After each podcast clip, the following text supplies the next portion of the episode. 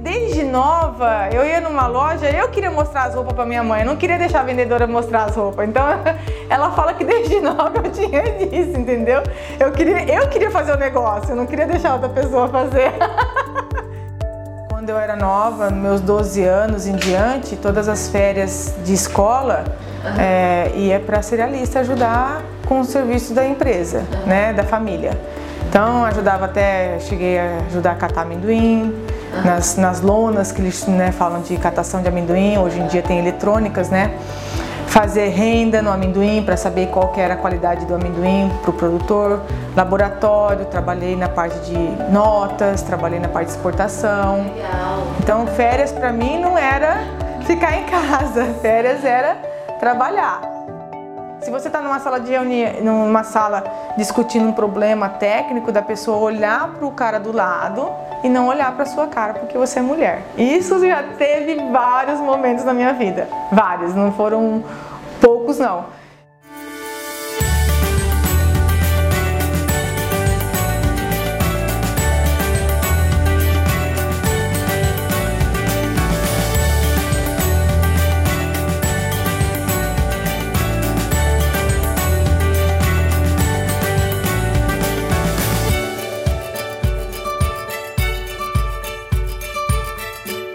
Avô era cafeicultor. É, só que ele, eu estava falando para ele, meu, meu avô, depois de um tempo, decidiu vir para a cidade para estudar todos os filhos. Então, meu pai ainda foi, ele estudou na USP, economia na USP, morou nos Estados Unidos, voltou, casou com a minha mãe e foi seguir, por um período ele era, a vida dele era outra, era vender projetos e tal, pelas histórias que ele já me contou. Quando ele veio para Tupã, é, ele mexeu uma época com gado e foi fazendo cerealista de amendoim e café. Então, mas por algum motivo a tendência sempre foi mais para o amendoim. Então, quando eu era nova, meus 12 anos em diante, todas as férias de escola, é, ia para cerealista ajudar com o serviço da empresa, né, da família. Então, ajudava até, cheguei a ajudar a catar amendoim, nas, nas lonas que eles né, falam de catação de amendoim, hoje em dia tem eletrônicas, né? Fazer renda no amendoim para saber qual que era a qualidade do amendoim para o produtor, laboratório, trabalhei na parte de notas, trabalhei na parte de exportação. Legal. Então meu pai colocou, ele já tinha essa filosofia de colocar a gente para aprender desde pequeno. Então férias para mim não era ficar em casa, férias era trabalhar, né? E isso foi crescendo ao longo do tempo, né? Aí você tomou a frente e seguiu o mesmo caminho. Isso, aí eu fui desenvolvendo o ah. gosto mesmo de. A gente é em quatro, é meu irmão, eu e mais duas irmãs. Sim. Então meu irmão também foi a mesma trajetória, né? E aí a gente foi desenvolvendo esse gosto de estar nos negócios da família. Com 18 anos eu montei uma empresinha minha. Uma empresa, é, com 18 anos eu montei uma empresa minha que chama, chamava Biolise era uma empresa que eu vendia equipamentos para laboratório de amendoim. Era o que na época surgiu o grande auge da aflatoxina, né? Então as pessoas, os produtores tinham que saber, as cerealistas tinham que saber sobre a aflatoxina, então eu tive a oportunidade de representar uma empresa de São Paulo, São Roque, na verdade, e eu viajava. Então eu comecei a fazer faculdade e viajar ao mesmo tempo, e aí foi também que para mim foi muito importante, porque daí eu conheci a cerealista do meu pai. Nessa oportunidade, eu comecei a conhecer todas as cerealistas, porque eu tinha que visitar e conhecer outros métodos e conhecer outras, outros pessoal do, do negócio, do amendoim. Então, eu viajava muito para Ribeirão Preto, é, meu raio era de 400 quilômetros, então eu ia muito para lá.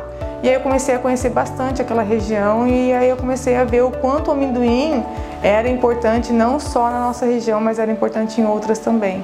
Né? Então eu comecei a ver que o amendoim era uma, um, um ramo muito interessante. Uhum. E aí eu fiquei assim por quatro anos, e aí voltei com o meu pai para ficar na parte de venda de amendoim para exportação. Eu, eu, não sei explicar exatamente. É uma coisa que, assim, com 14 anos eu tinha. Eu revendia contém um grama. Né? Então, assim, desde nova, eu ia numa loja, eu queria mostrar as roupas para minha mãe, eu não queria deixar a vendedora mostrar as roupas. Então, ela fala que desde nova eu tinha disso, entendeu? Eu queria, eu queria fazer o negócio, eu não queria deixar outra pessoa fazer. Então, assim, é, é, é, difícil explicar se é uma coisa que é meio que dentro de você, entendeu? É assim, era uma coisa que eu queria fazer, eu queria, eu queria, como eu falei, eu gosto de desafio, né? Então eu queria estar sempre, não, por que, que eu não posso fazer? Por que, que né, eu vou ficar aqui olhando? Eu quero ir lá fazer, eu quero aprender para ir lá fazer. Então, é, quando eu estava na empresa do meu pai trabalhando lá, chegou, ele tinha, ele comprou esse equipamento, né? E eu fiz amizade com o vendedor da empresa, que era meio que parceiro, dono. Eles importavam esse equipamento dos Estados Unidos, chama Vicam. Até hoje temos o equipamento, né? E aí ele começou a me conhecer e tal, ele falou assim, olha, eu preciso de alguém que é do ramo do, do, de grãos, da agricultura, para a gente começar a divulgar esse equipamento.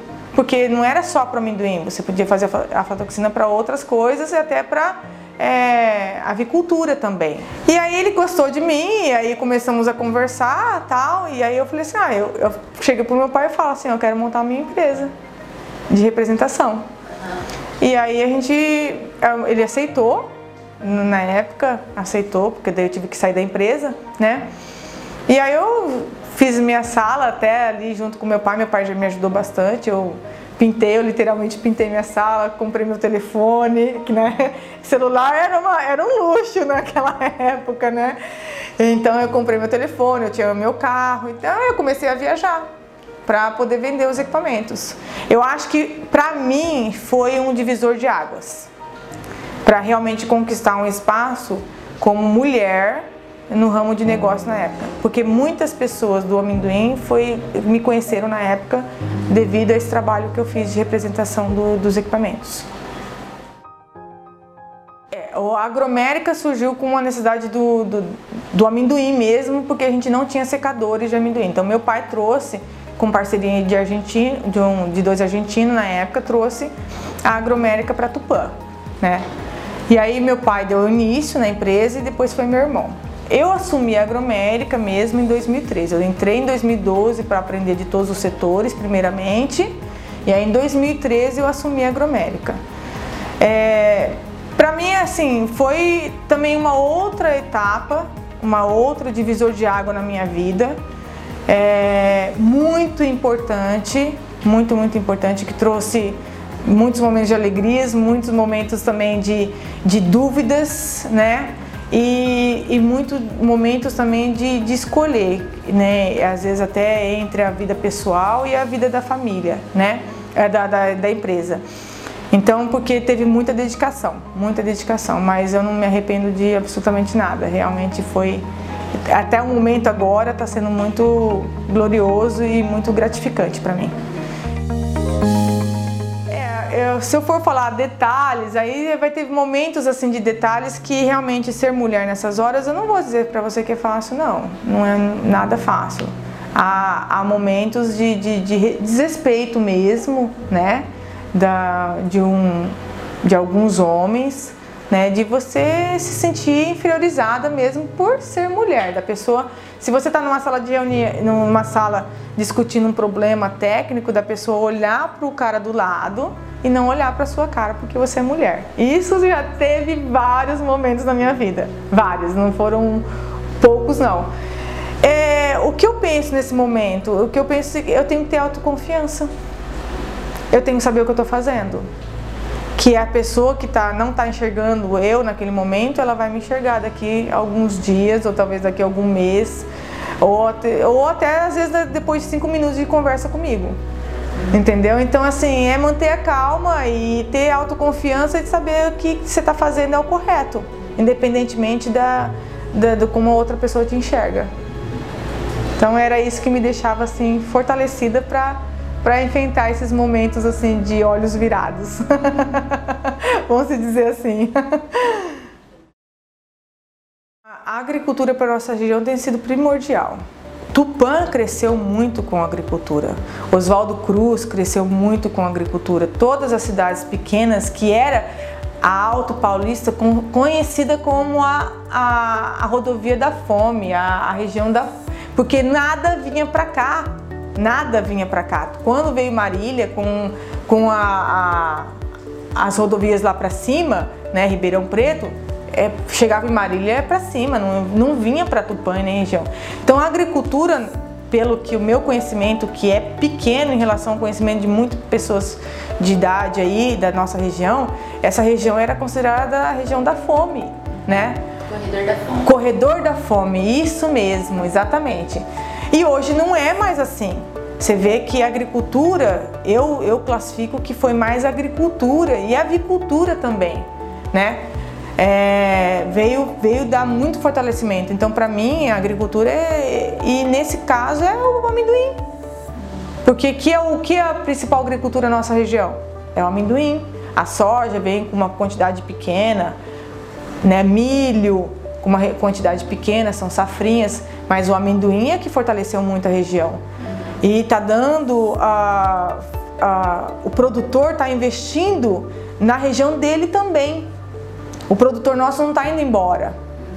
Pode ser que em algum momento chegue a necessidade do produtor ter que expandir áreas, porque está crescendo e vai ter que. Mas onde ele está investindo o barracão dele? Aonde ele tá, as cerealistas estão investindo em barracões, que é o que gera emprego. E tem empresas como a, a própria Menco, a Beatrice, empresas grandes que estão tá investindo em blancheamento. Isso dá muitos empregos. Né? A própria Jato, que também investiu aqui na região e está investindo cada vez mais na nossa região por causa que o produtor hoje ele compra o Uniporte. Né, o produtor do amendoim ele compra o Uniporte, ele não é o pulverizador melhor que, tem, que a Jato tem, né? Então, assim, o nosso produtor da região, ele está sendo fortalecido e ele tem que continuar a se fortalecer cada vez mais, porque ele vai gerar toda uma cadeia em sequência, né? Indústria, alimento, o comércio, porque pessoas trabalhando na agricultura, ganhando melhor e, e, tendo mais tecnologia e pessoas de mais conhecimento na agricultura, ela gasta no comércio. Então o comércio também ganha com a agricultura. Então por isso que eu acho que é muito importante e tem que ser fortalecido cada vez mais. Eu me defino uma pessoa lutadora. Eu me defino uma pessoa persistente e uma pessoa que quer sempre saber o porquê. Então é assim que eu fui chegando onde eu tô hoje. Eu quero saber o porquê, porque se faz assim, porque nunca se fez desse jeito, por que tem que ser assim. Eu quero primeiramente saber a história daquilo ali, o porquê é feito, porque também não posso sair julgando que está errado sem eu saber o porquê que é feito daquela maneira, né? Se eu, naquele momento, eu identifico que eu posso contribuir para a melhoria, eu vou contribuir, eu não vou ficar de mãos atadas. Então é onde eu falo que eu sou lutadora, que eu sou persistente. É, eu digo que o trabalho de formiguinha é o trabalho mais bem, bem aceito e mais duradouro, né? A gente tem um exemplo de uma máquina que nós entramos com um projeto dela quatro anos atrás, agora que está dando resultado. Então, se eu fosse desistir no primeiro, no segundo ano, eu não ia ver o resultado dela. Sejam pessoas honestas, sejam pessoas do bem, sejam pessoas que, é o que eu tô falando, pode estar tá o mundo caindo lá fora, mas levanta da cama e realmente faz o que acha que é o melhor naquele dia. No, no, a gente tá, hoje a vida é tão estressante, é tanta coisa acontecendo. Eu, por exemplo, eu não assisto mais noticiário. Eu não assisto. Eu prefiro ver informações úteis, informações do bem, informações boas, porque aquilo contamina a gente. E a gente fica contaminado sem a gente perceber. Então, assim, a, o, que eu, o que eu falo é, é isso. Se você ter. Eu falo até pro meu filho, que é, tem, vai fazer 12 anos e tem tudo que está acontecendo na escola, o que eu falo para ele: não se desespere. Vamos viver um dia de cada dia Lógico, sempre tem que pensar no futuro porque você tem que planejar, né? Mas vamos ver um dia de cada dia porque é, te dá estabilidade, te dá discernimento do que fazer.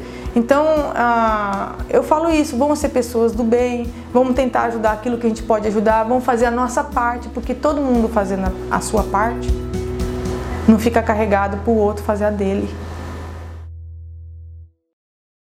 Se eu te perguntasse para você dar uma dica para pessoas que queiram crescer como empreendedoras, seria essa mesma resposta? Seria essa mesma resposta. juntando com a persistência. Porque todo negócio, se você não tiver persistência, você não vai conseguir enxergar o resultado. Você não vai conseguir viver o resultado. Você vai desistir no meio do caminho. Então, se você acredita muito naquele negócio seu, se é uma coisa que te dá prazer, te dá é, paixão aquilo e, e você acredita naquilo que você está fazendo, então aí persiste. Persiste que uma hora ou outra vai ter resultado. E tenta criar conhecimento, se inovar, mas eu, eu acho que a essência de tudo é, é ser correto, porque daí as coisas vão acontecendo.